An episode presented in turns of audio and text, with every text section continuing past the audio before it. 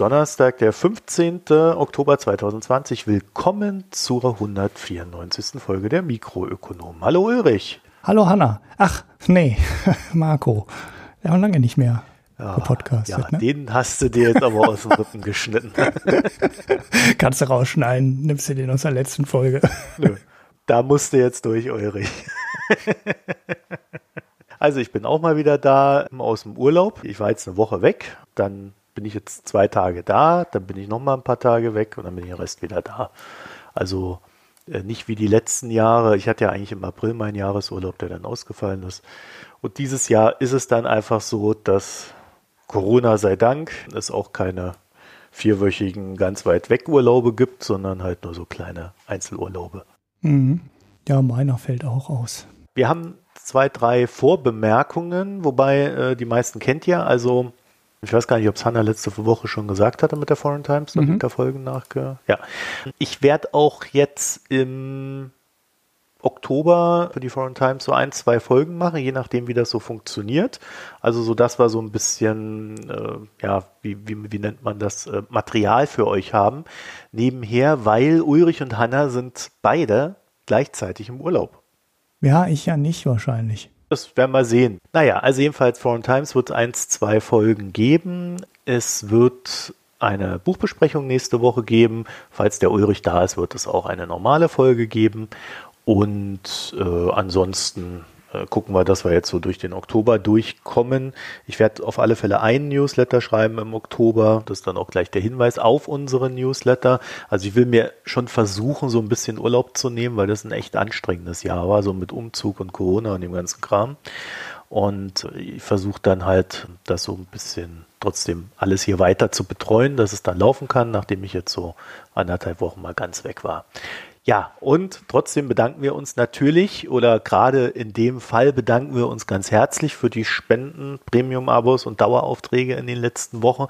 Und ansonsten könnt ihr uns, wie gehabt, einfach eine E-Mail schreiben. Also das etabliert sich jetzt hier wirklich so ein bisschen als Hauptkanal, habe ich manchmal den Eindruck. Also E-Mails mh.mikroökonomen.de und ansonsten Twitter, Reddit, Facebook und unsere Internetseite alles entweder at mikroökonom oder www.mikroökonom.de. also da habt ihr dann alles von uns, was ihr findet, was es so gibt. Und der Konrad ist weiter an der Internetseite dran. Und wir wollen so ein bisschen auch den Arbeitsfluss im Hintergrund verbessern. Das macht es aber nicht unbedingt einfacher. Aber wenn wir es einmal dann ordentlich aufgestellt haben, sollte es dann entsprechend wenig Nacharbeiten geben. Deswegen lassen wir uns da gerade auch eher noch ein bisschen mehr Zeit. Und äh, da gibt es halt dann den einen oder anderen Bug, der da noch gefunden und behoben werden muss, damit es dann ordentlich läuft. Also wird dann irgendwann zum Running Gag, ne? Jetzt kommt sie aber, jetzt kommt sie aber. Ja, so ist das immer. So, und wir sprechen heute nicht über unsere erste Rubrik und es gibt da nur zwei Themen. Ähm, erstens, wir sprechen nicht über den Preis der schwedischen Nationalbank in Wirtschaftswissenschaften in Erinnerung an Alfred Nobel für Paul R. Milgram und Robert B. Wilson für, ich zitiere die NZZ, ihre Jagd nach der perfekten Versteigerung. Wunderschön. Ich sage ja immer, jeder braucht ein Hobby. Der Spiegel hat ja äh, getitelt Hammerpreis. Auch ein tolles Wortspiel bei Auktionen, ne? Was soll ich dazu sagen? Und wir reden heute nicht über Corona, da gäbe es sicherlich auch viel zu erzählen. Ich gebe es ja zu, vielleicht, also wir können ja ein, zwei Minuten drüber reden. Ich habe so ein bisschen äh, so aus der Ferne so die Diskussionen in Deutschland verfolgt und, und habe mir dann so gedacht, mein Gott, ist das anstrengend. Zum Glück bin ich nicht da und muss mir das geben, weil ich finde das jetzt so in der zehnten Abwandlung immer noch das Gleiche zu diskutieren seit Monaten, finde ich irgendwie sehr anstrengend. Und das mit einer Werf, äh, die wirklich echt faszinierend ist. Also ja, ich glaube, jeder hat einen eigenen Kopf und so, grundsätzlich wäre es hilfreich, die Regeln werden harmonisiert und äh, den Rest kriegt das Volk in Anführungszeichen dann sicherlich schon irgendwie hin. Ja, also ein bisschen mehr Vertrauen und grundsätzliche Erklärung und äh, kohärentes Regelwerk helfen da, glaube ich. Da braucht man dann nicht immer noch denjenigen suchen, der dann irgendeine Kritik bis ins äh, Fisselchen da reinhaut, nur damit es mal kritisch war. ich weiß nicht. Das finde ich gerade alles sehr anstrengend und ich glaube, diese Corona-Diskussion, da versuche ich dann auch nach dem Urlaub mal ein bisschen draußen zu bleiben, weil das macht überhaupt keinen Sinn, finde ich gerade. Aber das Thema an sich wird uns sicherlich erhalten bleiben. Am Anfang haben wir gleich so einen kleinen, naja, Nachschlag ist es nicht, aber äh, Ulrich, ihr habt letztes Mal über die Stadt Wien und die Gutscheine geredet und da gab es eine Rückmeldung, ne? Ja, es gab Im auf, Reddit. Genau, bei, auf Reddit einen schönen Kommentar dazu von Haben zu. Vielleicht jemand, der seinen Laden schließen musste, man weiß es nicht.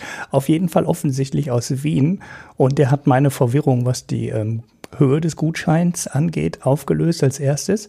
Es waren 25 Euro für Einzelhaushalte und 50 Euro für Haushalte mit mehreren Bewohnern. Äh, was? Ja, für Haushalte mit mehreren Bewohnern 50 Euro pro Haushalt. Also wenn einer in einem Haushalt lebt, kriegt dann 25 Euro und wenn drei oder vier oder fünf oder sechs in einem Haushalt ja. leben, haben sie 50 Euro bekommen. Genau, WGs oh. sind in Wien nicht gern gesehen und Familien mit Kindern haben halt Kinder und die müssen gefälligst nichts essen. die kriegen dann auch nur 50 Euro für zwei Erwachsene. Äh, keine Ahnung, man hat halt versucht wahrscheinlich das einfach zu halten. Ja. Äh, ohne ja. große weitere äh, Regelungen. Das ist das Erste, damit das nochmal klargestellt ist, weil da war ich mir beim letzten Mal nicht genau sicher, hat es auch nicht nachgeschaut. War, auch, war ja auch im Endeffekt nicht mein Punkt. Die zweite Anmerkung war, dass äh, die Höhe und die Tatsache, dass man diesen Gutschein auf einen Schlag einlösen musste, sorgte dafür, dass man ähm, ja im Endeffekt halbwegs vernünftig essen gehen musste, um den gesamten Gutschein loszuwerden, weil es war nicht möglich, da mit Restguthaben zu arbeiten ja. oder den aufzuspalten oder irgendwie sowas, sondern das musste auf einen Schlag im Restaurant ausgegeben werden und das hatte jetzt in seinen Kommentaren nicht reingeschrieben, aber so wie ich das weiß, musste man das Geld auch für Essen ausgeben. Das heißt, ähm, sich eine kleine Pommes zu holen und den Rest versaufen, war keine Option. Ja, und das ist halt im Endeffekt eine Benachteiligung von allen Familien, vor allem, die relativ wenig Geld für Essen ausgehen oder die dann halt in so eine Pizzeria gehen, die auch ein Pizzataxi haben und drei Tische vorne stehen haben, in dem man dann auch mal für acht Euro eine große Pizza bekommen kann. Das war halt äh, die genau die Option, die wegging oder fünfmal zum Imbiss gehen und sich da was holen. Ähm, auf den einen Gutschein ging halt auch nicht und man musste damit in, in ein Restaurant gehen. Und das äh, ja, war dann halt da auch deine Anmerkung ne, oder deine Antwort auf den Kommentar drauf. Ja, er hat äh, den Original Wiener Würstchenstand da genommen und äh, als Beispiel und äh, ja, wenn du halt so eine Wurst holst, kriegst du gerne 25 Euro raus. Ne? Mhm. Mein eine Vermutung ist, dass es tatsächlich so war, dass die sich gedacht haben, naja, wie halten wir den Aufwand gering und wir wollen natürlich möglichst viel weg, also ne, möglichst viel Geld zur Förderung geben. Mhm. Und äh, da hast du dann halt immer das Problem, so ein Splitting vervielfacht den Aufwand. Also nicht, der verdoppelt sich dann nicht nur, sondern er vervielfacht sich. Wenn du dann noch irgendwie 15,33 Euro hier und 9,22 Euro da, ne? Das kann man schlecht managen. Und äh, die bessere Lösung wäre dann vielleicht gewesen, zu sagen, ihr habt ja 5 mal 5 Euro Gutscheine, also auch diese 25 Euro. Und wenn du die halt am Stück ausgibst, dann sind es halt 5 mal 5 Euro. Mhm. Hat ein bisschen mehr Papierkram, aber man könnte sich dann halt auch einmal ein Würstchen holen und das kostet dann vielleicht 4,99 oder wenn es bei 3,99 bleibt, da ist halt die Differenz zu der 25 nicht so groß. Mhm. Aber wenn du halt mit einem 25-Euro-Gutschein dir so ein Würstchen holst, gut, vielleicht isst du auch zwei Würstchen, ja. Da kriegst du ja alles noch hin, aber äh, dann hast du vielleicht, ich weiß nicht, wie viel kostet so ein Würstchen in Wien? Ich weiß, äh, 3 Euro, 4 Euro, also ich glaube nicht, dass es 5 Euro kostet. Das wäre schon ein größerer Hotdog, ne?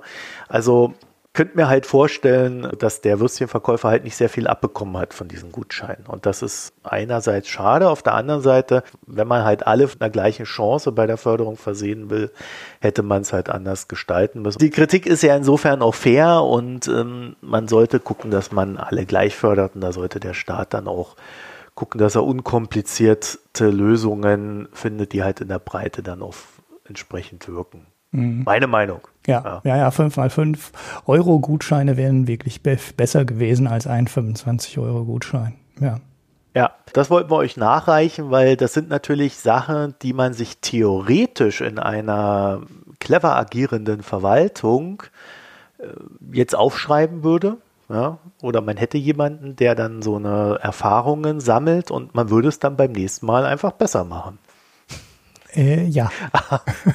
Aber ich glaube, mein Lachen zeigt es bereits. Wir äh, haben aus der Vergangenheit ja durchaus gesehen, dass äh, mancher Fehler auch einfach zweimal gemacht wird und äh, das Vertrauen in die öffentliche Verwaltung ist da, glaube ich, bei allen nicht so ganz ausgeprägt. Naja, aber die Hoffnung stirbt zuletzt. Kommen wir zum DAX nach Wirecard. Auch so ein Thema, da stirbt auch die Hoffnung zuletzt. Was ist denn da los? DAX, 40 Firmen. Ulrich, erklär mich auf. Ja, also es ist so, die Franzosen haben ja 40 Aktien in ihrem Auswahlindex und Deutschland nur 30 und dann hat sich Deutschland gedacht, so nicht, jetzt müssen wir auch mal 40 machen. Nein, es steckt natürlich. Hätten sie da nicht 41 machen müssen? 42 ist ja eh die Antwort auf alles. Hätte man vielleicht auch machen können. Nein, es ist halt eine der Überlegungen äh, gewesen, den DAX jetzt einfach etwas breiter aufzustellen. Und das ist wirklich ähm, auch nur ein etwas breiter, weil man möchte dann von dem DAX 30 auf den DAX 40 gehen und den MDAX im Gegenzug von 70 auf 60 Firmen verkleinern, also so dass das beides zusammen weiter den DAX 100 ah. ergibt. Ähm, der MDAX war ja auch mal bei 50, ne? Den ja, es gab ja auch mal, einen, äh, den S-DAX gibt's ja auch noch und so weiter. Ne? Ja. ja, und den Tech-DAX, der, der ist ja dann aufgelöst worden und da hat man ja schon mal wieder umstrukturiert. Äh, das Ding gibt's ja nicht mehr. Ähm, ja, doch, den TechDAX gibt den Ach, den gibt's auch noch. Gibt's noch. Ach, äh, da sind, SAP ist der größte Wert da drin, wenn ich mich nicht recht täusche. Also da sind dann Firmen auch doppelt drin. Aber ähm, ja, also DAX soll ausgeweitet werden, ist eine der Ideen. Ne? Wir müssen ja dazu sagen, es werden gerade Ideen gesammelt, wie man den DAX verbessert. Das ist alles so eine Nachwehe äh, aus dem Wirecard-Skandal. Äh, da hatten wir ja das Interview mit Olaf Storbeck und auch selber recht viel zu berichtet. Also wer das nochmal wissen möchte, der kann das bei uns nachhören so als erste Idee, gut, dann ist der DAX halt 40. Ich glaube, die These dahinter ist, wenn dann mal ein Unternehmen ausfällt, ist der Schaden für den Gesamtdax nicht so groß. Ja, so ungefähr, aber wenn das wirklich die Überlegung dahinter ist. Also ehrlich gesagt, bei der Erhöhung der Anzahl der Indexmitglieder verstehe ich das nicht, weil mit 40 erhöhst du allein schon aus statistischen Gründen die Wahrscheinlichkeit, dass du so ein faules Ei dabei hast. Ja, das hätte ich jetzt als nächstes gesagt. Das ist das ja war auch mein hm. Gedanke. Genau. Und wenn du dann zehn ja. weitere Firmen dazu packst, in, in der Marktgewichtung, das hat die äh, Deutsche Börse alles durchgerechnet, würden die zehn zusätzlichen Werte nur acht Prozent ausmachen. Das heißt, so groß wäre der Einfluss dann auch nicht. Der abfedernde Effekt wäre nicht so groß, wenn es einen der oberen weghaut. Genau. Ja, der MDAX würde auf der Gegenseite natürlich ganz schön kastriert, weil eben dem würden dann 31 Prozent der Marktkapitalisierung wegfallen, also fast ein Drittel. Das wäre aber gar nicht gut, weil wenn da dann ein faules Ei dabei ist, sowas wie Steinhoff zum Beispiel. Mhm. naja, ja. Ja, ähm, zweischneidiges Schwert. Also aus der Ecke finde ich das jetzt nicht so wirklich nachvollziehbar, aber wahrscheinlich hat man sich einfach mal gesagt, die deutsche Wirtschaft und der deutsche Aktienmarkt, der ist inzwischen so groß. Wir haben Werte wie Commerzbank und ThyssenKrupp und wer ist jetzt alles so da unten drunter im MDAX als, als schwerer Wert? Die, die wären vielleicht doch weiterhin gar nicht so schlecht, wenn die in der ersten Klasse wären und nicht in der zweiten Klasse. Vielleicht hat die Commerzbank auch die Idee gehabt. Äh, ich weiß es nicht genau. Ähm, finde ich jetzt nicht so ganz so nach, nicht so wirklich nachvollziehbar oder, oder gut begründet. Allerdings gibt es auch nicht so wirklich gute Gründe dagegen. Da ist eigentlich relativ wurscht, ob du die Grenze bei 30, 40 oder 50 ziehst. Ne? Das ändert ja an dem grundsätzlichen ähm, Verhalten dann nichts, nicht viel.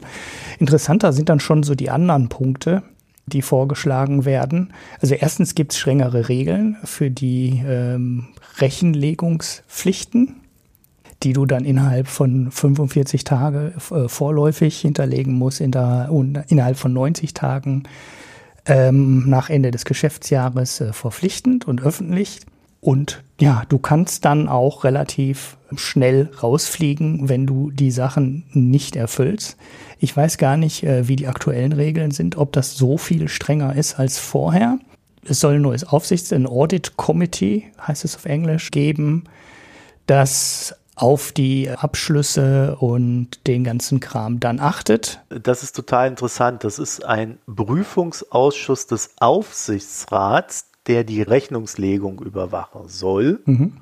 Und der soll dann verpflichtend sein für die Mitgliedschaft im DAX. Also im Unternehmen, im Aufsichtsrat, dessen Pflicht das übrigens ist, so einen Jahresabschluss zu prüfen. Mhm. Ja, soll der Aufsichtsrat nochmal einen Ausschuss bilden, der explizit die Rechnungslegung überwacht. Mhm. Nun ist es natürlich immer gut, nochmal eine Sicherheitsschiene drin zu haben, bloß wenn das Unternehmen sich selber einfach nicht überwachen will, so wie das ja beim Fall Wirecard war, äh, wenn du einen inkompetenten Aufsichtsrat hast und wenn du einfach Leute dir suchst, die dann auch drüber hinwegsehen, wie es ist, sondern dann einfach hinschreiben, ja, die Rechnungslegung ist okay. Ja, dann helfen dir diese Ausschüsse einfach nicht, ja. Also die, ich meine, die hatten extern Ernst Young drin, die hatten in der Wirecard Bank hatten sie KPMG drin, die hatten einen Aufsichtsrat, sie hatten extrem viele Hinweise, äh, dass da was nicht richtig läuft. Keiner hat was getan. Mhm. Also deswegen äh, ist nett, ja, und es ist eine zusätzliche Sicherheitslinie, aber Leute, die das dann tun, kommen ja auch nur aus dem Unternehmen. Ja, die Frage, die ich an der Stelle hätte oder wann ich mir vorstellen könnte, wann das eventuell nützlich sein könnte, wäre, wenn das nicht aus dem Aufsichtsrat gefüllt wird, also nicht mit Mitgliedern des Aufsichtsrats gefüllt wird, sondern wenn Externe dazu kommen oder dazukommen könnten oder wenn das der Plan dahinter wäre. Aber das ist mir aus dem Ding, was ich hier habe, ähm, nicht klar geworden, ob das der Plan ist. Es ist ja auch alles ähm, in der Diskussionsphase, ne? also alles, über das wir jetzt gerade sprechen, wird wirklich diskutiert ist meiner Meinung nach auch ein Novum. Also ich glaube, die deutsche Börse hat bisher immer die Indizes so hinter geschlossenen Türen ausverhandelt, vielleicht noch mit ein paar Großanlegern. Aber jetzt ähm, ist die Diskussionsbasis verbreitert worden und ja, im Endeffekt kann jeder mitmachen. Das wird wahrscheinlich dann nicht gelesen, ne? aber ähm, es ist jetzt deutlich breiter gestreut, als es früher gestreut wurde.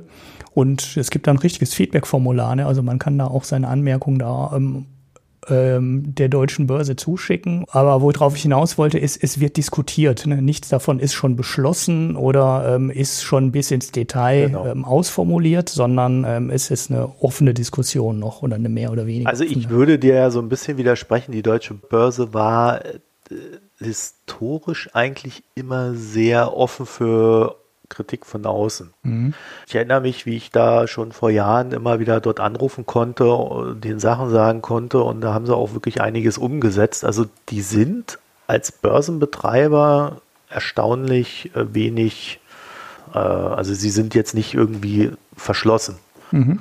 Gab da auch ehemalige CEOs, die man halt aus der Szene man so schön sagt, dann auch kannte, ja, so Typen, die, die einen immer geduzt haben, ja, und solche Sachen. Das ist schon erstaunlich offen immer gewesen bei der Deutschen Börse AG und ich glaube, das ist so eine gewisse Historie, die dann auch dahinter steckt. Zum Aufsichtsratsausschuss, also im Regelfall ist der ja aus dem Aufsichtsrat heraus, aber der Aufsichtsrat kann auch immer Beratung von außen sich holen bei sowas. Also das entscheidet dann der Ausschuss mhm. an, äh, selber, wie er das handhaben möchte. Und ich glaube, ja, ein guter Aufsichtsratsausschuss würde das dann halt auch tun. Die würden sich dann entsprechende Beratung holen. Auf der anderen Seite, weißt du, du hast gerade so Sachen, die aufploppen, wie das äh, Warren Buffetts Unternehmen äh, verklagt eine Rechtsanwaltskanzlei, deren Namen wir jetzt nicht nennen, weil diese angeblich äh, einer Firma geholfen haben soll, sich aufzuhübschen. Ja. Mhm. Übrigens eine deutsche Firma. Und ähm, das war wohl etwas zu optimistisch aufgehübscht, um es mal so zu formulieren. Da vermuten sie jetzt halt, dass das nicht ganz legal gewesen sein könnte, die Aufhübschung. Ja, und so hast du halt immer wieder solche Fälle, wo Menschen vielleicht einfach in einen Graubereich reingehen und dann ist es immer die Frage, ist es schon über die Grenze hin, hinüber oder ist es noch vor der Grenze? Also so eine Fälle wirst du immer haben. So ein Ding wie Wirecard also das hast du tendenziell eigentlich eher selten. Es gibt noch einen letzten Punkt hier, den man vielleicht zum Thema die deutsche Börse möchte. Es gibt die Idee, Firmen aus der DAX-Familie auszuschließen, die mehr als 10% ihrer Umsätze mit kontroversen Waffen erzielen. Mhm. Jetzt ist natürlich auch wieder die Frage, was ist denn eine kontroverse Waffe? Mhm. Also ein G36 ist in Ordnung, aber eine Panzerfaust nicht mehr. Chemiewaffen ist geächtet, deswegen sind sie doof, aber äh, eine Kalaschnikow ist wieder in Ordnung. Oder also Ja, ja, ich wollte äh, zu dem zu dem Aufsichtsratsgremium muss man noch mal sagen, die Deutsche Börse hat auch immer direkt dabei geschrieben, wie viele Aktien, äh, wie viele Firmen das denn treffen würde, diese Änderung.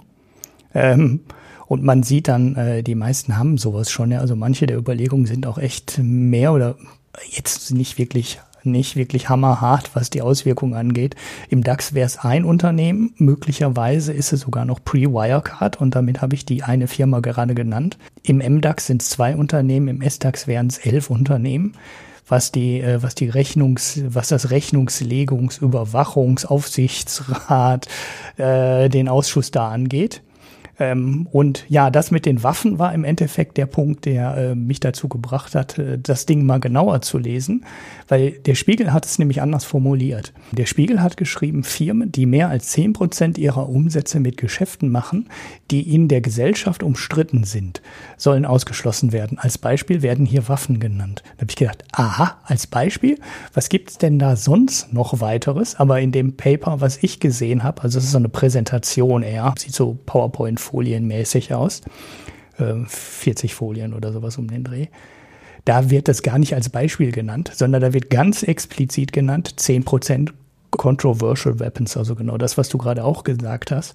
Und andere Kriterien, über die ich jetzt schon spekuliert hatte, wie was weiß ich, Braunkohleverbrenner, die unser Klima vergiften, Gentechnikhersteller, äh, die die Insekten vernichten. Ne, da kann man sich alles Mögliche vorstellen in diesem Riesensektor von ähm, ESG-Anlagen, ne, also ethisch, sozial, Gesellschaft, glaube ich, das dritte. Ne?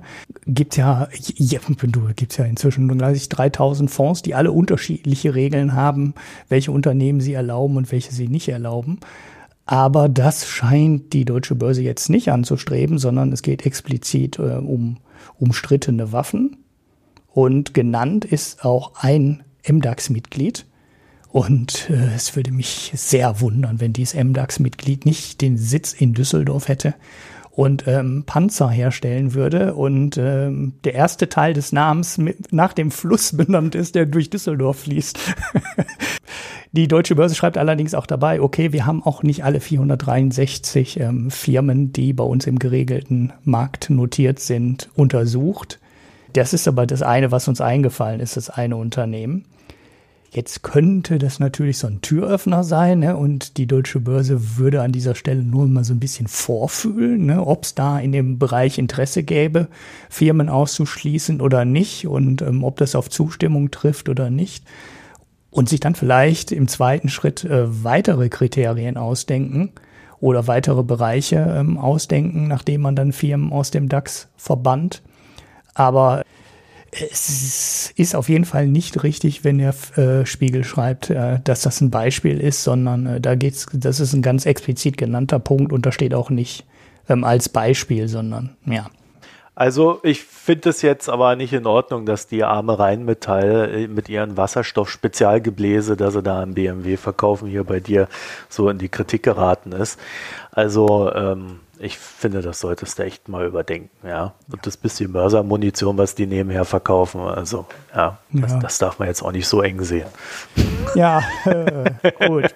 Was haben wir noch an Kriterien? Ähm Nein, also äh, ich habe es ja eigentlich schon gesagt, also äh, man, man wird halt nie dafür sorgen können, da, also dass der Index in Anführungszeichen sauber ist. Es wird halt immer wieder mal einen Skandal geben. Ist dann halt die Frage, wie groß ist der überhaupt? Warum kann, konnte das dann so groß werden und wieso hat, wieso hat keiner auch die Warnsignale sehen wollen? Ich finde, da ist die Börse gar nicht so sehr in der Pflicht, weil die Börse äh, kann nur Kriterien anlegen, die, naja, weicher Natur sind. Also wenn dann halt eine Wirecard äh, so groß wird, dass sie in den DAX reinkommt, dann ist sie halt so groß. Mhm. Frage ist, warum konnte sie so groß werden? Mhm. Also da hat die deutsche Börse halt wenig mit zu tun. Und was man, äh, natürlich klingt es immer gut zu sagen, ja, also der, der DAX, der sollte natürlich nicht nur die großen Industrieunternehmen darstellen, sondern er sollte auch die jungen, dynamischen, aufstrebenden Unternehmen, bla bla bla. Aber äh, wenn die halt nicht groß werden in Deutschland, aus welchem Grund auch immer, dann ist es vielleicht eine Frage der Wirtschaftspolitik oder der fehlenden Industriepolitik oder ähnlichem. Das wären dann alles so Sachen, die man diskutieren könnte. aber ich weiß nicht, wie die deutsche Börse das ähm, auflösen soll. Also ich habe jetzt auch nochmal nachgeguckt, ein, eine Idee hinter dieser größeren Index, äh, also dass der DAX halt auf 40 ausgeweitet wird, ist halt tatsächlich zu sagen, ja, äh, dann haben wir halt auch mal ein paar junge dynamische Unternehmen drin. Gleichzeitig sagen, könnte es ja dann sein, dass man aber sagt, äh, weil das ist auch auf dem Tableau, nur Unternehmen, die nachhaltig Geld erwirtschaften. Mhm. Ja, und damit wäre dann wieder der, das Unternehmen, was jetzt äh, junges, dynamisches Unternehmen wäre, schon wieder raus, nämlich der aktuelle DAX-Aufsteiger, über den wir da auch schon mal geredet haben. Mhm. Das hat halt immer so einen Vor- und Nachteil. Junge, dynamische Unternehmen, die die Zukunft äh, darstellen, machen halt oftmals erstmal keinen Gewinn über lange Zeit, mhm. haben ein entsprechendes Risiko. Und wenn du das dann in den DAX reinholst und sagst, oh, der DAX ist moderner, hm, ja, alles richtig, aber hast du halt auch öfter mal einen Ausfall wieder. Mhm. Die Frage ist immer, warum sollte uns das überhaupt in der Form beschäftigen? Und mein Verdacht ist, das beschäftigt deswegen so viele Leute, weil halt extrem viele passive Investments mittlerweile im Markt sind, mhm. die einfach Indizes nachbilden und die dann wenn halt so eine Wirecard kommt und da Unruhe reinbringt, die dann halt darunter leiden. Und deswegen ist vielleicht auch diese Diskussion so groß. Mhm. Ja, also ich weiß ehrlich gesagt nicht, wie man den DAX wirklich besser machen könnte in dem Sinne. In dem Moment, wo du sagst, naja, also man kann auch Umweltkriterien und sonstiges anlegen, kann man alles machen, hat dann aber vielleicht wieder äh, die Folge, dass dann weniger große Unternehmen im DAX drin sind. Mhm ist das dann das Ziel? Und ich frage mich auch immer, und das wäre dann äh, für mich halt tatsächlich mal eine Diskussion wert, ist es eigentlich so schlimm, äh, dass wir so viele Industrieunternehmen im DAX haben? Und wenn ja, warum? Weil die halt nicht so dynamisch wie Google sind und sonst was. Aber äh, es gibt kaum ein Land auf dieser Welt, das so alte, profitable Unternehmen hat wie wir die auch in diesen Branchen drin sind, ja, mhm. Äh, die auch in der Zukunft gebraucht werden. Also so eine VW oder generell Automobilunternehmen ist für mich komplett Zukunftstechnologie. Weil ob wir jetzt in unseren Einzelautos rumfahren oder nicht, also Individualverkehr betreiben oder nicht, ist eigentlich völlig Wumpe. Transport äh, von vielen Menschen, Transport von Gütern wird es in irgendeiner Form immer geben. Und dafür wirst du Antriebstechnologien brauchen. Und die sind ja am, am Ende immer der Kern des Autos solange es Individualverkehr gibt, ist auch Unterhaltung irgendwann Teil des Gesamtpakets. Aber das kannst du immer von außen einspielen lassen. Ja? Aber dann brauchst du halt die Technik, dass die Leute sich auch unterhalten lassen können, nämlich indem das Auto fährt, ohne dass ich hingucken muss. Mhm. Warum ist es also schlecht, so ein Industrieunternehmen wie VW da drin zu haben? Oder BMW oder Daimler, um, um noch die anderen Autounternehmen zu nennen. Also ich sehe darin nichts Schlechtes. Nö, ich Und auch. Ich verstehe die Diskussion immer nur so halb, die da um den DAX geführt wird. Ja, das ist auch im Endeffekt ein Ergebnis davon, dass wir zu wenig Startups haben. Ne? Von daher wäre ich auch, ähm, das liegt weniger daran, dass wir so viele alte Firmen haben, sondern die, die gibt's ja in den USA auch. Das ist ja nicht so, als hätten die die alten Firmen nicht auch, die haben sie ja auch. Aber wir haben halt zu wenig Startups. Von daher spiegelt der DAX das, was in der deutschen Wirtschaft passiert, schon relativ gut wider. Und ich wäre bei dem äh, Delivery Hero und der Nicht-Profitabilität auch durchaus bei, also das wäre so eine Regel, die ich eher kritisch sehen würde, weil da schließt man halt wirklich diese Firmen drüber aus und eine Wirecard, wie du schon richtig gesagt hast, hätten wir äh, trotzdem drin gehabt. Also das hätte nicht viel, nicht viel verhindert.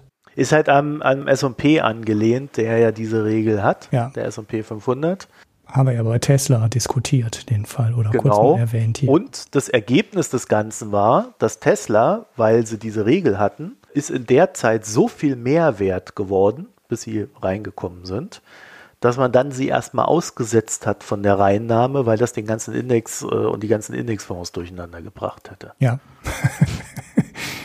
da sieht man dann auch wieder, dass es am Ende halt irgendwie doch ein bisschen ja, jede Regel kann nach hinten losgehen, ja. ne? Ja. Also es gibt dann halt immer wieder diese eine Ausnahme, die dann dazu führt, dass man die Regel halt vielleicht doch wieder überdenken will.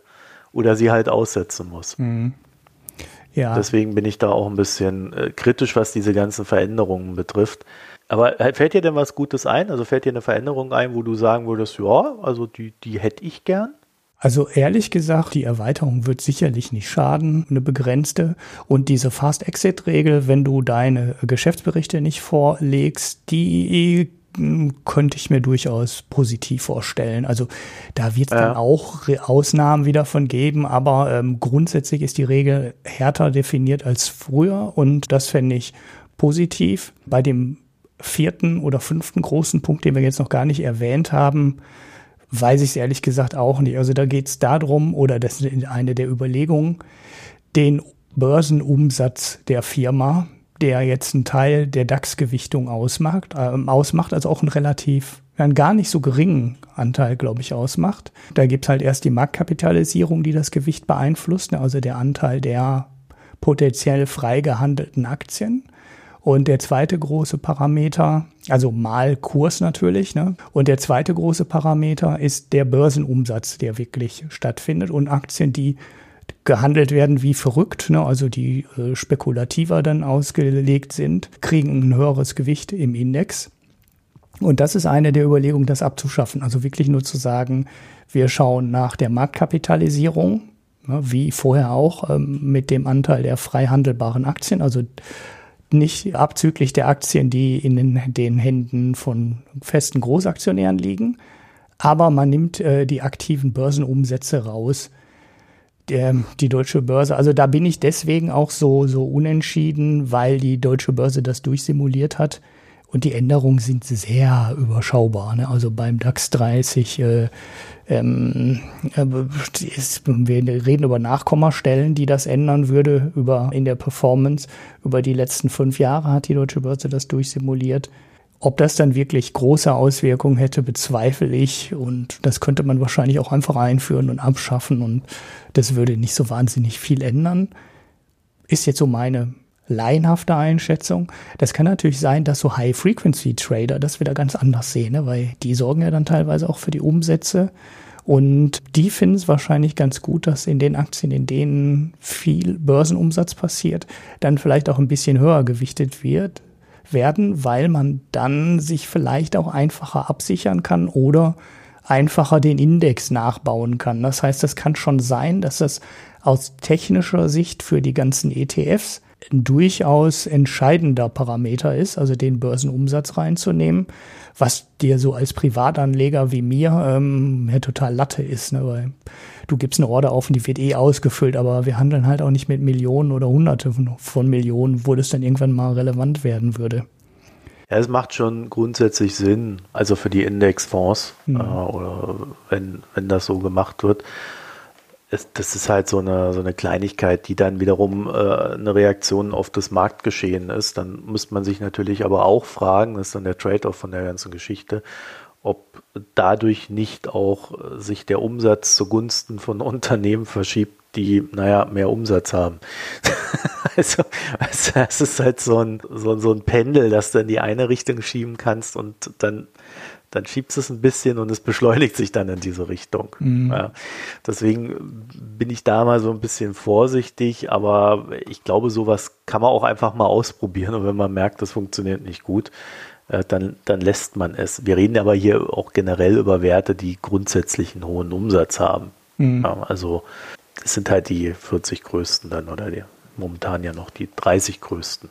Naja, das sollte eigentlich in allen dieser Werte äh, vernünftige Börsenumsätze da sein und faire Kurse da sein und auch zu fast jedem ähm, Zeitpunkt. Von daher weiß ich, ne, Bevor wir zu unserem Hauptthema kommen, schieben wir noch eine kleine Nachricht ein, weil Ulrich, das ist heute ein ganz krasser Tag. Tesla musste den Fabrikbau in Grünheide unterbrechen. ja, habe ich gerade schon getweetet. ja, Rechnung nicht und bezahlt. Und zwar hat der ja, Rechnung nicht bezahlt. Und zwar der Wasserverband Strausberg-Erkner hat das Wasser abgestellt, weil Tesla einfach die Rechnung nicht bezahlt hat, trotz mehrfacher Mahnung. Ah, sie hat eine 14-Tage-Frist. ja, Welcome to Germany kam dann nur als Kommentar auf Twitter bei mir.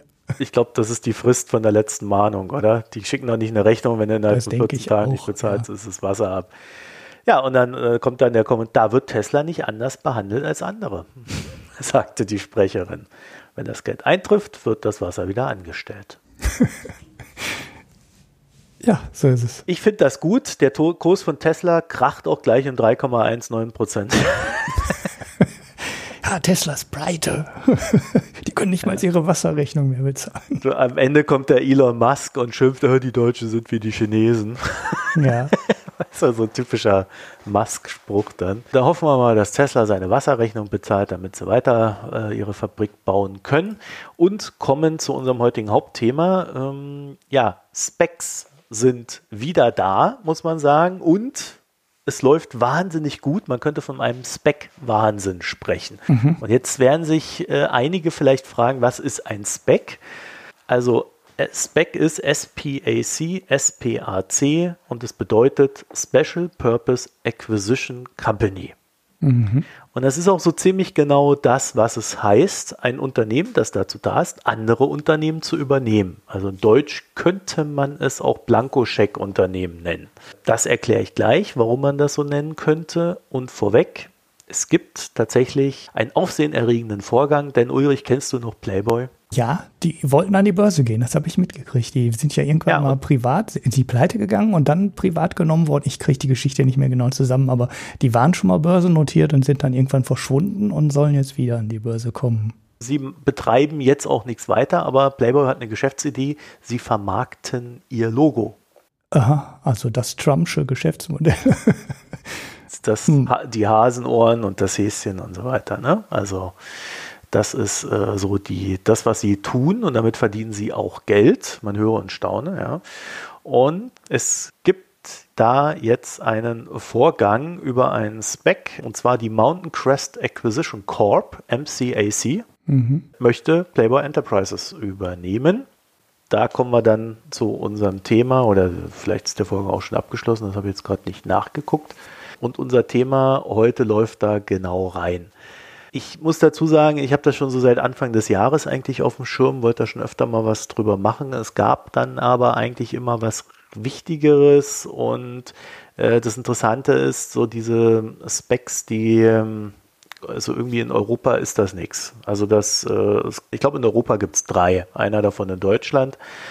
Äh, und irgendwie so richtig hat das hier nie gezündet, was wohl daran liegt, dass wir, wenn wir Unternehmen hier an die Börse bringen wollen, nicht so hohe Kosten haben. Wir können so ein Unternehmen einfach mal listen lassen, äh, hat ein bisschen Aufwand, aber es geht recht unkompliziert, auch bei größeren Unternehmen. Von daher kann es sein, dass sich das hier nicht so richtig durchsetzt. Aber, und das habe ich extra auch nochmal nachrecherchiert, rechtlich ist es alles möglich, sowas auch bei uns zu machen.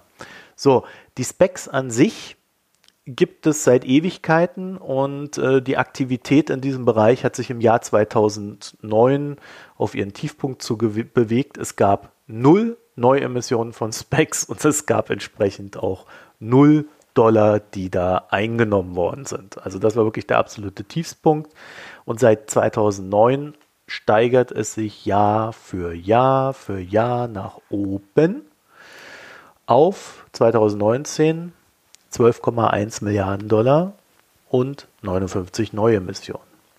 Mhm. Das Ganze funktioniert, ich sag mal, ungefähr so, weil du kannst ja immer Abwandlungen von allem machen. Also du kannst immer so kleine Justierungen vornehmen, die das Ganze ein bisschen anders aussehen lassen. Aber um mal so ein Grundgerüst zu erklären, man gründet ein Unternehmen als Aktiengesellschaft. Äh, das wird gegründet durch die Initiatoren, welche meist Private Equity Heroes sind, also irgendwelche bekannten Leute aus dem Private Equity Bereich mhm. oder bekannte Investoren, also Leute, die große Aufmerksamkeit haben und wo man sagt, ach ja, dem gebe ich doch gerne mal ein bisschen Geld, der wird das ordentlich vermehren. So, dann gibt es ein Börsenlisting von dem ganzen Kram und eine anschließende Kapitalerhöhung, um Geld einzusammeln. Also die Aktien werden dann im Normalfall für 10 Dollar ausgegeben. Also du, du hast Hauptanteilseigner, die halten 100 Prozent. Dann gibt es eine Kapitalerhöhung, kannst du ja immer gestalten, wie du willst. 40 Prozent, 50 Prozent, 70 Prozent, vielleicht auch nur 10 Prozent. Ja. Und äh, für 10 Dollar je Aktie. Und damit sammeln die Geld ein. Betrag X. Eine Milliarde, 4 Milliarden, 100 Millionen haben wir alles schon gesehen. Mhm. Das Ding bei diesen Specs ist, das Geld wird mit der Verpflichtung eingesammelt, es innerhalb von 24 Monaten in eine Akquisition oder auch in mehrere zu investieren. Mhm. Also es besteht eine Investitionspflicht innerhalb von 24 Monaten. Mhm. Und wenn diese Akquisition dann da ist, muss die Hauptversammlung dem zustimmen. Das heißt, du gibst denen nicht einfach Geld und die machen damit, was sie wollen, sondern sie kriegen Geld, das geht auf ein Konto, da liegt es dann rum, manchmal auch ein Treuhandkonto und es wird dann explizit in Akquisitionen verwendet, denen du zustimmen musst als Aktionär. Deswegen habe ich jetzt gerade so ein bisschen auf die Verteilung hingewiesen. Du hast als Aktionär zwar grundsätzlich Mitspracherecht, du hast es aber nicht, wenn du nur 30 Prozent der Aktien hältst und die anderen 70 Prozent. Mhm. Dann kannst du wenig tun im Zweifelsfall bei Mehrheitsentscheidungen. Es besteht auch die Möglichkeit, äh, bei den Specs so eine Mischung aus Aktien und Aktienoptionen zu machen. Ja, also du sagst, okay, also ihr könnt hier so Aktien zeichnen und dann haben wir da noch so ein paar Aktienoptionen, die kriegt ihr dann als Aktionäre und könnt dann zu einem Zeitpunkt X diese Aktienoptionen ziehen und haltet dann 20 Prozent mehr. Und da ist dann immer die Frage, ist dann schon ein höherer Preis drin, ist dann, ne, und so weiter. Also da gibt es ja ganz verschiedene Möglichkeiten, das zu gestalten. Äh, man kann das dann halt auch über Zeiträume nochmal strecken, wo man dann sagt, okay, also nach 24 Monaten müssen wir ja unsere Akquisition getätigt haben, die Aktienoptionen liegen wir nochmal zwölf Monate hinten drauf und so weiter und so fort. Also da sind der Fantasie ja auch keine Grenzen gesetzt. Wie immer gilt, je komplizierter das Konstrukt, desto größer sollte die Vorsicht sein, mit der man es betrachtet. Was passiert nach 24 Monaten, wenn das Geld nicht ausgegeben worden sein sollte für eine Akquisition? das Ding wird aufgelöst. Mhm. Geld kriegst du zurück, fertig. Hast du halt eine Zeit lang dein Geld da so rumliegen gehabt. Und die FT hat sich das mal angeguckt, zwischen 2015 und 2019 haben tatsächlich 29 Prozent dieser Specs keine äh, Akquisitionen abgeschlossen, aber nur 4,8 Prozent der Investoren haben ihr Geld zurückgekriegt. Mhm. Also auch da gibt es wieder Ausnahmen der Regeln. Und 47,6 Prozent der Specs haben 2015 bis 2019 haben ähm, es geschafft, einen Deal abzuschließen. Mhm. Und äh, dann gibt es noch die Möglichkeit, wenn ein Spec feststellt, oh, ich habe zu wenig Geld, um die Akquisition abzuschließen, die ich gerne machen möchte, dann kannst du zwei Specs zusammenschließen. Also du machst eine Fusion zwischen den beiden und kaufst dann. Mhm. Das Ganze, und deswegen erzähle ich das so ein bisschen in der Ausführlichkeit, das größte Risiko, was man als Investor hat, ist, dass du in so ein Akquisitionskartell reingerätst. Also so nenne ich das jetzt mal. Ne? Also du hast so ein Spec, da hast du dein Geld reingeworfen, hast, was weiß ich, 30 Prozent Anteil haben die aus, äußeren Investoren, sondern dann fangen die an. Dann fangen die an, zwei Specs zusammenzuschließen, um die Kapitalbasis zu erhöhen. Dann wirst du auf einmal schon mal verwässert und äh, weißt auch nicht so richtig, wer da auf der anderen Seite steht. Gut, muss auch wieder die Hauptversammlung vielleicht durchwinken, aber das Ding, ist dann größer, das geht durch. Und dann fangen die an, diese Akquisitionen zu machen und bringen ein Geschäft rein. Und wenn du so ein Geschäft reinbringst, dann hast du ja immer das Problem, wie bewertet man das? In der Bewertung liegt der Gewinn. Und da hast du dann halt zwei Seiten und vielleicht, wenn du Pech hast, ist dann die akquirierte Seite auch noch verbündelt mit den anderen Investoren aus dem Spec, die das Ganze initiiert haben, so dass da schon mal ein bisschen Geld wegfließen kann.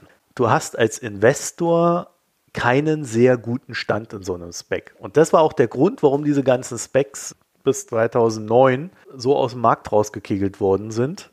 Denn es war eine sehr gute Methode, um Geld zu verbrennen.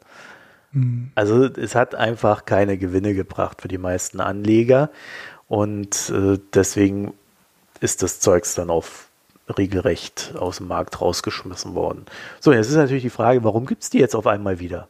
Ja. Weil das ist ja so ein bisschen Lotterie, ne? Also das rein theoretische Argument, warum du da dein Geld reinwerfen solltest. Wir haben niedrige Zinsen und wissen nicht, ob die noch weiter sinken. Auf, auf alle Fälle kriegen wir die nächsten zwei Jahre keine hohen Zinsen. Das heißt, das Geld, was ich so auf dem Bankkonto liegen habe, liegt da entweder einfach so rum oder es wird sogar noch weniger wert, wenn dann der Negativzins äh, seitens der Bank dann auf mich draufschlägt. Das heißt, ich möchte mein Geld eigentlich investieren, damit ich da nicht reingerate. Nun suche ich da eigentlich Anlagen, wo ich theoretisch sage, ich möchte sie sicher haben und da ist ein Spec ja eine gute Idee, weil der zwei Jahre lang nichts tut und dann aber börsennotiert ist. Also bis zu zwei Jahre tut er nichts. Mhm. Und wenn dann eine Akquisition ansteht, in der Theorie, könnte sich der Kurs ja steigern, also von diesen 10 Dollar auf vielleicht 11 Dollar weil da ja dann eine Fantasie in den Kurs reinkommen müsste, dass jetzt endlich ein Geschäft reinkommt und das ertragreich ist und das Unternehmen geht dann durch die Decke. Das heißt also, du hast so eine Art, in der Theorie, eine Art äh, ja, Geldmarktkonto mit einem Lotterielos versehen, dass wenn die Akquisition des Geschäftes reinkommt, du einen steigenden Kurs hast. Mhm. Außer eben, es findet jemand einen Weg, das Ganze, ne, every system is rigged, für sich zu nutzen und dein Geld hier abzuknöpfen, wenn du nicht rechtzeitig aussteigst. Deswegen ist es nur in der Theorie gut und das Hauptargument für die Specs sind jetzt eben nicht das Geldmarktkonto, äh, das theoretische, sondern die hohen Börsenkosten in den USA, weil du über die Specs Unternehmen an den Markt bringen kannst und dir dabei die ja, IPO-Kosten sparst. Mhm. Und wenn du mehrere Unternehmen akquirierst, äh, du ein viel stärkeres Unternehmen aufbauen kannst als das einzelne Unternehmen, was du als erstes akquiriert hast. Du kennst ja hier diese AB InBev, ne? Du trinkst doch gerne Bier, Ulrich. Mhm. Da kennst du AB InBev. Mhm. Theoretisch, äh, das Geschäftsmodell könnte man nach außen hin darstellen. Mhm. Ne? Also du hast ein Unternehmen, das übernimmt andere Unternehmen, akquiriert äh, immer mehr Unternehmen eines Marktes bis hin zur Marktdominanz, unterstützt vielleicht noch von Banken, Krediten und Kapitalerhöhungen. Mhm. Schöne Theorie, ne? Die IPO-Gebühren sparst du dir, weil du erst eine kleine Firma an die Börse bringst und dann eine Kapitalerhöhung machst? Oder wo ist der Trick dahinter? Also ich meine, wenn du einen Spack äh, irgendwie an die Börse bringst und Spack. ein Spack, ein Spack und du sammelst darüber, was weiß ich, fünf Milliarden ein, dann macht es ja keinen Unterschied, ob du die Firma ja, doch. für fünf Milliarden an die Börse bringst oder ob du die, ja, die Special Purpose Dingsbums da an die Börse bringst für fünf Milliarden. Doch, oder? doch, ja. doch, du sparst, doch, wenn du ein IPO machst, ist es wesentlich teurer. Vor allen Dingen, und das ist noch viel schlimmer als der Preis eigentlich, wenn du ein IPO machst, ist der Vorstand ein Jahr lang nur damit beschäftigt, Investoren zu überzeugen und kann eigentlich nicht mehr arbeiten. Ja, okay. Also äh, du kannst halt wesentlich unkomplizierter, zeitlich, wie auch wesentlich billiger äh, so ein Unternehmen an die Börse bringen. Mhm. Es wird halt einfach akquiriert. Und die Arbeit, die dann dahinter steckte, so ein Börsenunternehmen aufzubauen, ist halt schon erfolgt und wird auch von Finanzmarktprofis gemacht. Äh, also ich habe ja gerade gesagt, das sind meistens Private Equity Unternehmen, die das jetzt initiieren. Liegt natürlich daran, dass die dann auch die Kompetenzen im Haus haben und sich manche Sachen auch nicht einfach einkaufen müssen. Ne? Mhm, mh. Ja, okay, gut. Die müssen auch niemanden überzeugen von irgendwelchen Investmentbanken, sondern die wollen, die haben eine ganz andere Zielgruppe für Kapitalanleger. Mhm. Und wenn du bekannt bist, und das ist dann halt das nächste, deswegen äh, habe ich auch gerade gemeint, das sind so meist wirklich bekannte Private Equity Leute oder äh, Kapitalmarktanleger, wenn das ein Bekannter macht, dann kommen die Leute von alleine. Mhm. Also du musst nicht auf ewigen Konferenzen rumhängen und sagen, bitte, bitte gib mir Geld, sondern du sagst, ja, ich bin hier, gib mir Geld. Ja. Das sind so alles so Sachen, die so, äh, die, die erstmal so banal klingen, die aber in der kumulierten Betrachtung sehr viel Zeit sparen und sehr viel Geld sparen. Mhm. Ja, und wenn du dann natürlich noch anfängst, mit irgendwelchen Optionen äh, dahinter zu dealen, dann äh, kannst du dir natürlich auch ganz tolle Konstrukte machen, wo immer so ein steter Geld zu und Abfluss dann ist. Also äh, das, das ist tatsächlich ein ganz interessantes Ding, aber du brauchst halt echt jemanden, der die anderen nicht bescheißt. Mhm. sonst, sonst geht die Sache wirklich sehr übel aus, weil es da recht leicht ist, in diesen Konstrukten Geld abzuknöpfen. Ja, ja. Oder hm. so mal in die eine oder andere Richtung verschwinden zu lassen. Ja, oder auch die Grauzone dazwischen, ne? einfach mit überhöhten genau. Gebühren an der Stelle arbeiten. Und die Branche ist ja jetzt nicht gerade unbekannt dafür, dass äh, da. Nee, ähm, gerade Specs nicht. Ja, ja, auch grundsätzlich Venture Capital Unternehmen und so, die haben ja immer alle relativ heftige Erfolgsbeteiligungen, ne, wo die sich ja grundsätzlich einen ganzen Teil des Wertzuwachses auf ihr eigenes Konto verbuchen. Was aber auch kein Beschisser ist, ne, sondern was ja ganz offiziell dann oft drin steht, ne, 20, 25 Prozent und so sind da ganz durchaus gängige Sätze, die dann nicht an den Anleger gehen, sondern an den Verwalter des Geldes gehen. Mhm. Hm. Also ich habe hier mal so eine Grafik gefunden bei der FT, wie das dann so am, am Ende aussieht. Also du hast halt erst den Spec, dann wird von außen Geld eingesammelt, äh, die halten dann den Anteil, dann kommt noch ein Reverse Merger, kommt ein Business rein, ja, dann kommen nochmal andere Investoren rein und am Ende hast du dann äh, einmal externe Investoren ähm, 12%, Spec-Investoren 13%.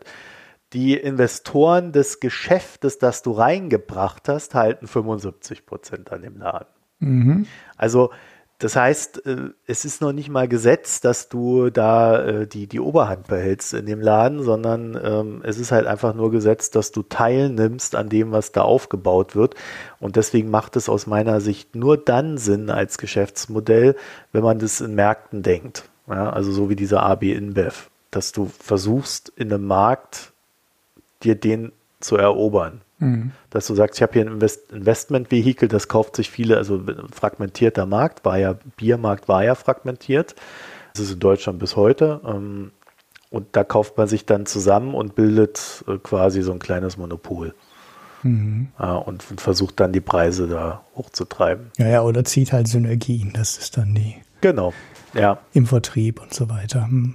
Alles andere ist eigentlich Zockerei. Also zu sagen, wir machen hier eine Medienholding, das ist, kann man sich auch alles drunter vorstellen. Das ist echt Zockerei. Mhm.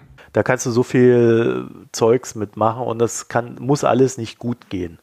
Ja, also da braucht es wirklich eine extrem gute Strategie, kompetente Leute und es muss ein logisches Geschäftsmodell sein. Es gibt noch eine kleine Anekdote und zwar gibt es ja Bill Eckman, sagt dir das noch was? Ja, ja, ja. Großer Hedgefonds-Investor. Genau, der hat auch einen Spec gemacht und dieser Spec nennt sich Pershing Square Taunton Holdings. Mhm. Tontin, Taunton, ich weiß gar nicht, wie man es auf Englisch spricht. Tontin äh, könnte dir etwas sagen. Nee. Nicht? Mhm. Die Tontin-Versicherung, Tontin-Geschäft. Nee, nie gehört.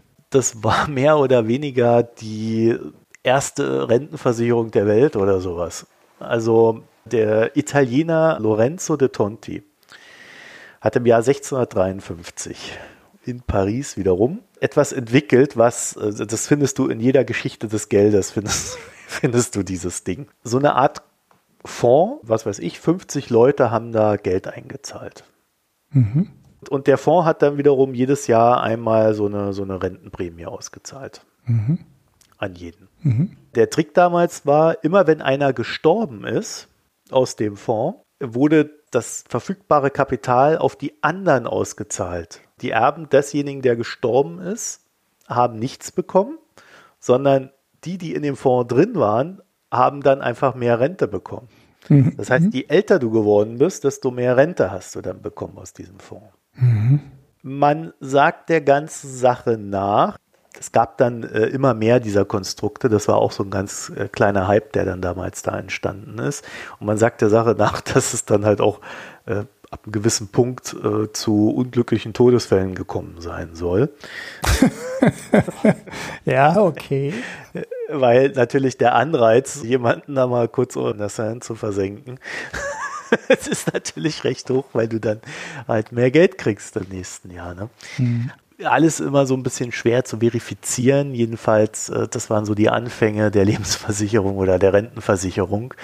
Es ist irgendwie recht lustig, dass der Eggman im Namen seines Specs dann darauf Referenz hält. Mhm. Wo man sich halt auch wieder fragen könnte, was zu, zur Hölle hat der mit den Leuten vor? Naja, und das war als kleine Anekdote am Rande zu den Specs. Und damit würde ich sagen, Ulrich, haben wir noch was Kleines? Ich hätte jetzt zu dem Thema übrigens auch einen Podcast, nur sagte mir der Name nichts. Ich finde den Podcast jetzt aber nicht wieder, weil das genau in dem Zeitpunkt war, wo du Lebensversicherungen kaufen konntest oder Rentenversicherungen kaufen konntest, die für alle Leute gleich teuer waren. Also man ging damals davon aus, dass der Herr Gott und so weiter alles entscheidet, wann jemand stirbt.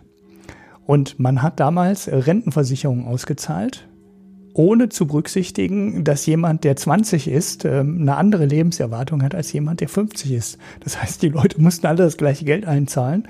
Und wenn du die Versicherung mit 20 abgeschlossen hast, war das total geil. Gutes Geschäft für dich. Wenn du die Versicherung mit 60 abgeschlossen hast, war das ein völliges Mistgeschäft für dich. Aber man hatte damals, und das ist echt noch nicht so lange her, ne, das sind so vier Jahrhunderte, fünf Jahrhunderte, irgendwie sowas um den Dreh, da gab es halt keine vernünftige Wahrscheinlichkeitsrechnung, sondern man ist davon ausgegeben, äh, dass der liebe Gott entscheidet, äh, wann er, wann er dich äh, in sein Reich ruft und fertig aus. Und es gab da keine finanzmathematische ähm, Berechnung dahinter. Das ist schon sehr obskur. Das ist diese Zeit da, die du dann da. Das muss dann in der Gegend entstanden sein, ja. 17. Jahrhundert, ja. ja gut, jetzt sind die Leute damals auch nicht so alt geworden, ne? muss man dazu ja, sagen. Ja, ja, Das Modell, was du beschreibst, ist auch noch ein bisschen was anderes, weil äh, das fiel mir nur gerade ein, weil du sagtest, äh, das steht in jedem Buch über die Geschichte des Geldes und genauso äh, gibt es gerade wieder so ein Buch, das heißt History of Money. Ähm, ich finde aber den Podcast nicht wieder, habe ich halt keinen Pick heute. Ja, wir haben noch was Kleines, hätte ich noch, ähm, das ist äh, dieses Gemeinschaftsgutachten oder wie heißt das, Herbstgutachten? Äh, weil wir letzte Mal Gemeinschaftsdiagnose heißt der Kram. Ja, es gibt ja zwei davon. Es gibt ja einmal diese November-Geschichte, wo die sich da ähm, zurückziehen. Die kommt ja noch und dann sechs Wochen vorher schweigen. Und dann gibt es ja noch diese ähm, Gemeinschaftsdiagnose. Das ist das, was jetzt, glaube ich, rausgekommen ist. Mhm. Ähm, ja. Gestern es wurde in der Presse ein bisschen geschrieben zu dem Thema, ähm, dass die jetzt ähm, skeptischer wären als im Frühling und ihre Prognose gesenkt haben. Stimmt auch, wenn man das vergleicht. Also gegenüber der Frühlingsprognose ging es so ungefähr um einen Prozentpunkt weiter nach unten. Jetzt muss man allerdings dazu sagen, dass die Frühlingsprognose halt ganz früh nach Ausbruch oder sagen wir mal so, der Redaktionsschluss dafür kam quasi mit dem ersten Lockdown oder kurz danach. Und ich glaube, damals sind viele Leute noch davon ausgegangen, dass wir zwei Wochen oder drei Wochen Lockdown bekommen und nicht am Ende sechs Wochen. Wobei wir hatten ja eh nie einen wirklich richtig harten Lockdown in Deutschland, aber wir haben es immer so genannt. Und ähm, gegenüber dieser Prognose ist es jetzt eine Korrektur nach unten. Wenn man das allerdings ähm, mit den Werten vergleicht, die wir im, in den Sommerprognosen hatten, also da gibt es ja keine Gemeinschaftsdiagnose, sondern da kommen die dann einzeln von den einzelnen Wirtschaftsforschungsinstituten. Ich habe jetzt nur zwei rausgesucht, das war das IMK. Die hatten im Sommer mal eine Schätzung, die sie dann ein ganzes Stückchen nach oben gesetzt haben, jetzt wieder im Herbst. Da hast du ja in deinem äh, Zweit-, Dritt-, Viert-Podcast, also den, den du moderierst mit dem Sebastian Dulin, das Ding lange auseinandergedröselt das Herbstgutachten war da schon ein ganzes Stückchen positiver und optimistischer als da noch das Sommergutachten. Und ich habe da auch die IFO-Zahlen nochmal rausgesucht. Ja, also IMK war minus 5,2 Prozent aktualisierte. Genau, und jetzt die Gemeinschaftsdiagnose ist jetzt minus 5,4 Prozent, das heißt ein Ticken pessimistischer. Aber IMK im Sommer war halt auch niedriger als die minus 5,2 Prozent. Da stand, glaube ich, auch eine 6 ähm, vor dem Komma. Und das IFO-Institut war genauso. Die Sommerprognose vom IFO-Institut hat ein Jahresminus von 6,7 Prozent gesehen. Das heißt, äh, auch gegenüber dieser Prognose ist das Herbst oder das Gemeinschaftsgutachten jetzt im Herbst ein ganzes Stückchen positiver. Und das mit dem Frühling zu vergleichen, ja, wie ist es denn jetzt? Du, du hast jetzt irgendwie vergessen zu sagen, wie denn überhaupt die Prognose ist. Ja, 5,4 Prozent. Ähm, und äh, 4,7 Prozent Erholung dann im folgenden Jahr und 2,7 Prozent ja. 2022. Weil ähm, das ist doch das Wichtige. Der Rest ist doch Gelaber. Ja, ich Zahlen wollen wir haben. Naja, wenn die Medien so berichten würden, hätten sie die Zahl da reingepackt. Aber sie haben halt, äh, der Spiegel hat, glaube ich, auch geschrieben, äh, oder, oder das war wahrscheinlich DPA, die das schon geschrieben haben. Äh, sie haben die Korrektur nach unten korrigiert und das hörte sich jetzt ein bisschen, das las sich pessimistischer, als es eigentlich war weil die ist doch ein ganzes Stückchen optimistischer als das, was wir im Sommer gesehen haben und nur gegenüber dieser Prognose, die so Mitte März gekommen ist. Ne? Ja, ist also ich finde diese Konjunkturprognose, ich bleibe da ja ein bisschen skeptischer als äh, alle, die da äh, prognostizieren. Ich habe ja so das Gefühl, die orientieren sich sehr oft dann, also es ist halt sehr oft so eine Stimmungswiedergabe. Ne? Mhm. Und äh, jetzt bin ich mal gespannt, wie das Ganze dann wieder aussieht, wenn äh, äh, jetzt die, die nächsten Maßnahmen uns treuen. Also wir sind ja gerade dabei, wieder alles ein bisschen zurückzufahren. Ne? Und äh, ich glaube, viele aktuelle Prognosen sind jetzt davon ausgegangen, dass es nicht zu einem zweiten Shutdown oder ähnlichem kommt. Es wird es wahrscheinlich auch nicht geben. Es gibt aber irgendwas dazwischen. Also äh, wir, wir werden kein Weitertreiben dieses Positiv, dieser positiven Stimmung haben und wir werden aber auch keinen Shutdown haben, sondern äh, es ist ja auch schief gegangen, was, was da teilweise vom IFO und Co. diskutiert worden ist, diese, diese Hotspot-Theorie. Ne? Dass du, ja, da hast du halt einen Hotspot, da ploppt das Corona auf, dann haust du da drauf und äh, dann ist das sofort wieder erledigt. Ähm, da sehen wir ja gerade, jetzt haben wir auf einmal so viele Hotspots, äh, dass es auf einmal ein Cluster ist und äh, das ist dann irgendwie über ganz Deutschland gelegt. also mhm. das hat irgendwie halt auch nicht so richtig funktioniert in der Betrachtung. Und dann ist halt die Frage, wie sind die Auswirkungen des Ganzen? Ne? Also wir sehen ja in, der Lat in Lateinamerika, die geben sich jetzt gar keine Mühe, das Ganze ähm, einzudämmen, weil sie sagen, wir haben eh nicht das Geld dafür. Mhm. Was wir dann aber ganz gut hinkriegen, ist, ähm, da gibt man den Armen in Anführungszeichen ein bisschen Geld. Denen geht es dann zumindest mal so, wie es ihnen vorgegangen gegangen ist, wenn nicht gar besser. Und äh, das sorgt für neue Wählerstimmen. Also es passiert gerade in Brasilien. Bolsonaro ist ein gefragter Typ. Auf ganz, ganz toller Präsident. Ähm, tolle Umfragewerte. Mhm. Also ja, also auch bei denen, die ihn eigentlich gar nicht wählen würden, aufgrund der Maßnahmen. Man, man diskutiert jetzt in Brasilien auch im BGE oder zumindest eine Form des BGEs für die Armen. Mhm. Also, äh, weil das Wählerstimmen bringt und, und nicht viel kostet, muss man dazu sagen. Also, es ist, ne, das ist alles so wenig, dass es nicht viel kostet. Da sehen wir die Versuche halt, die Wirtschaftsaktivität aufrechtzuerhalten, kostet es, was es wolle. Ähm, in den USA, ehrlich gesagt, ist das Ganze so mixed und wir werden wenn Biden drankommt nach der Wahl, vielleicht nochmal wieder andere Schritte sehen. Also ähm, das ist so ein bisschen unkalkulierbar, während man in Asien das Gefühl hat, die haben das halbwegs im Griff und machen dann aber jedes Mal auch, wenn was auftaucht, sofort ziemlich strikte Maßnahmen.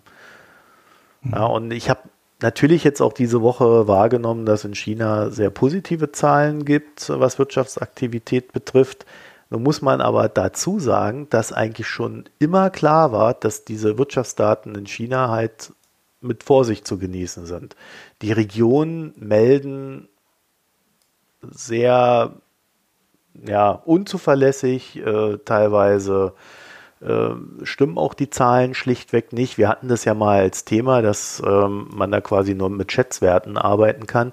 Und in einem in einem Regime, über das ich halt immer nur lese, dass jeder positive Sachen nach oben meldet und äh, in dem der Präsident jetzt auch erwartet, dass dann die Maßnahmen greifen, äh, da mag es eine Erholung geben, aber ich kann mir nicht, ich kann nicht ganz glauben, dass sie so stark sein sollte, wie die offiziellen Zahlen es hergeben. Hm. Also das heißt, dieses Vertrauen in die Zahlen aus China ist zumindest bei mir, ich habe aber auch so das Gefühl, auch bei anderen Kapitalmarktteilnehmern, also ich würde mich da jetzt nicht ganz alleine sehen, schon recht ausgeprägt. Ja. Und da äh, müssen wir halt immer jetzt gucken, ähm, wie geht das so jetzt weiter, gerade ähm, wenn dieses Virus weiter grassieren sollte ähm, und wir es nicht so gut in den Griff kriegen, wie man sich das vielleicht noch vor ein paar Monaten festgestellt haben. Deswegen wäre mein Tipp, äh, die jetzigen Prognosen sind jetzt wieder so ein äh, so auf einem Hoch, äh, so ein Stimmungshoch und werden dann wieder nach unten gehen, also äh, ins, weiter ins Negative und äh, dann müssen wir mal weiter gucken, wie sich das dann am Ende des Jahres in der Realität erschöpft. Mhm. Ja. ja. Und das größte Risiko bei der ganzen Geschichte ist dann natürlich, dass aus dem, was wir ja dann gesehen haben, dieses, dieses, die, die Bürger mussten sparen, weil ja alles zu war und sie das Geld nicht ausgeben konnten, dass sie wollten Geld ausgeben, aber konnten nicht, dass dann so, ein, so, ein, so eine Art äh, erzwungenes Sparen wird. Ja, und dann sind wir nämlich in der Wirtschaftskrise drin. Mhm. Aber äh, das wird sich jetzt erst die nächsten Monate zeigen. Ich glaube, ich bin ganz froh, keine Wirtschaftsprognosen machen zu müssen aber ich bin weiterhin nicht sehr optimistisch und ich finde auch 5% sind auch schon ein ganz schön heftiger Einbruch. Mhm. Ja, und, und wenn man dann natürlich sagt, nächstes Jahr gibt es diesen Rebound, ähm, dann würde ich halt als erstes dagegen halten, ja, dafür brauchen wir aber auch erstmal die Impfung. Ja. Dann gibt es vielleicht nicht mehr den Lockdown, aber es gibt halt weiter diese Unsicherheit und immer wieder teilweise Lockdowns. Ja, und vor allem auch verteilt. Ne? Also wir sehen es ja jetzt, Deutschland ist ja noch, und ich glaube, das muss man jetzt wirklich schon fett schreiben lassen, noch, noch unter Kontrolle, aber wir haben halt sehr viele Länder in Europa, wo halt das öffentliche Leben schon wieder deutlichst runtergefahren wird. Ne? Frankreich, Spanien, Tschechien und so weiter. Und das ist ja dann vieles auch einfach außerhalb der Kontrolle der deutschen Regierung und der deutschen Wirtschaft. Aber das ja, hat halt keiner einen Einfluss darauf, was da in anderen Ländern dann gemacht wird und wie hart dann der Lockdown da gefahren wird oder nicht gefahren wird. Es war auch zwei Drittel Außenhandel, ne? Genau, genau. Ich glaube, das ist jetzt wieder genauso, ne? Und deshalb also meine Grundprognose war ja, wir kriegen kein V, sondern wir kriegen des, des, den Abstrich vom V, ne? also den Strich nach unten und da hinten dran kommt so ein leicht nach oben geneigtes W. Das wird keine glatte Gegenentwicklung geben, sondern wir werden da, wie was mal so Pandemien halt hat, sich das auch abbildet, das wird sich in der Wirtschaftsentwicklung dann auch wieder abspielen und es gibt keinen sauberen, klaren ähm, Aufwärtstrend das war jetzt, die letzten Monate waren positiver, als ich es erwartet habe, aber im Moment äh, sehe ich wieder meine eher meines ja, leicht pessimistische Version wieder überhand nehmen und wer weiß, vielleicht haben wir beim vierten Quartal schon kein Wachstum mehr. Mhm. Ja, aber gut, da kommen wir, also da sind wir ja recht ähnlicher Meinung. Ne? Mhm. Gut, da müssen wir mal gucken, äh, wie sich das dann so ergibt. Aber ich, ja, ich bin gerade eher so wieder auf dieser, das heißt eher, ich, ich war schon immer auf dieser eher skeptischen Seite und äh, ich glaube, da fühle ich mich momentan auch ganz wohl. Das hat aber, wie gesagt, hauptsächlich mit den Risiken zu tun, wie auch bei denen, die da eher positiver geneigt sind, würde ich sagen, dass weder das eine noch das andere muss in Anführungszeichen tatsächlich so passieren, sondern das sind halt eher so gefühlte Erfahrungen. Mhm. Ja, einfach auch nicht prognostizierbar, ne? weil wenn jetzt jemand ja. vor drei Wochen gesagt hätte, wir haben heute einen R-Wert von 1,7 und sind wieder bei 6.500 Infizierten pro Tag, ne? das äh, war vor drei Wochen so nicht absehbar. Vor allem war auch nicht absehbar, dass da drei Wochen quasi gar nicht reagiert wird und äh, wie Politik dann so wenig dann macht. Jetzt seit gestern haben sie beschlossen, ein bisschen mehr zu machen, aber vorher ist ja de facto nichts passiert. Man hat einfach drei Wochen weiterlaufen lassen und ein bisschen appelliert, aber nicht wirklich was getan. Ja, guck mal, wir wollen gar ja. nicht über Corona reden, ne? Ach, verdammt, ja, die Konjunkturprognose hat uns dann jetzt doch da wieder reingeritten. Mensch, ich würde sagen, wir kommen jetzt mal zum Ende. Picks habe ich keine. Ja, ich habe meinen mein Podcast-Pick doch wieder gefunden, ja. Ah, Den kann ich noch reinwerfen.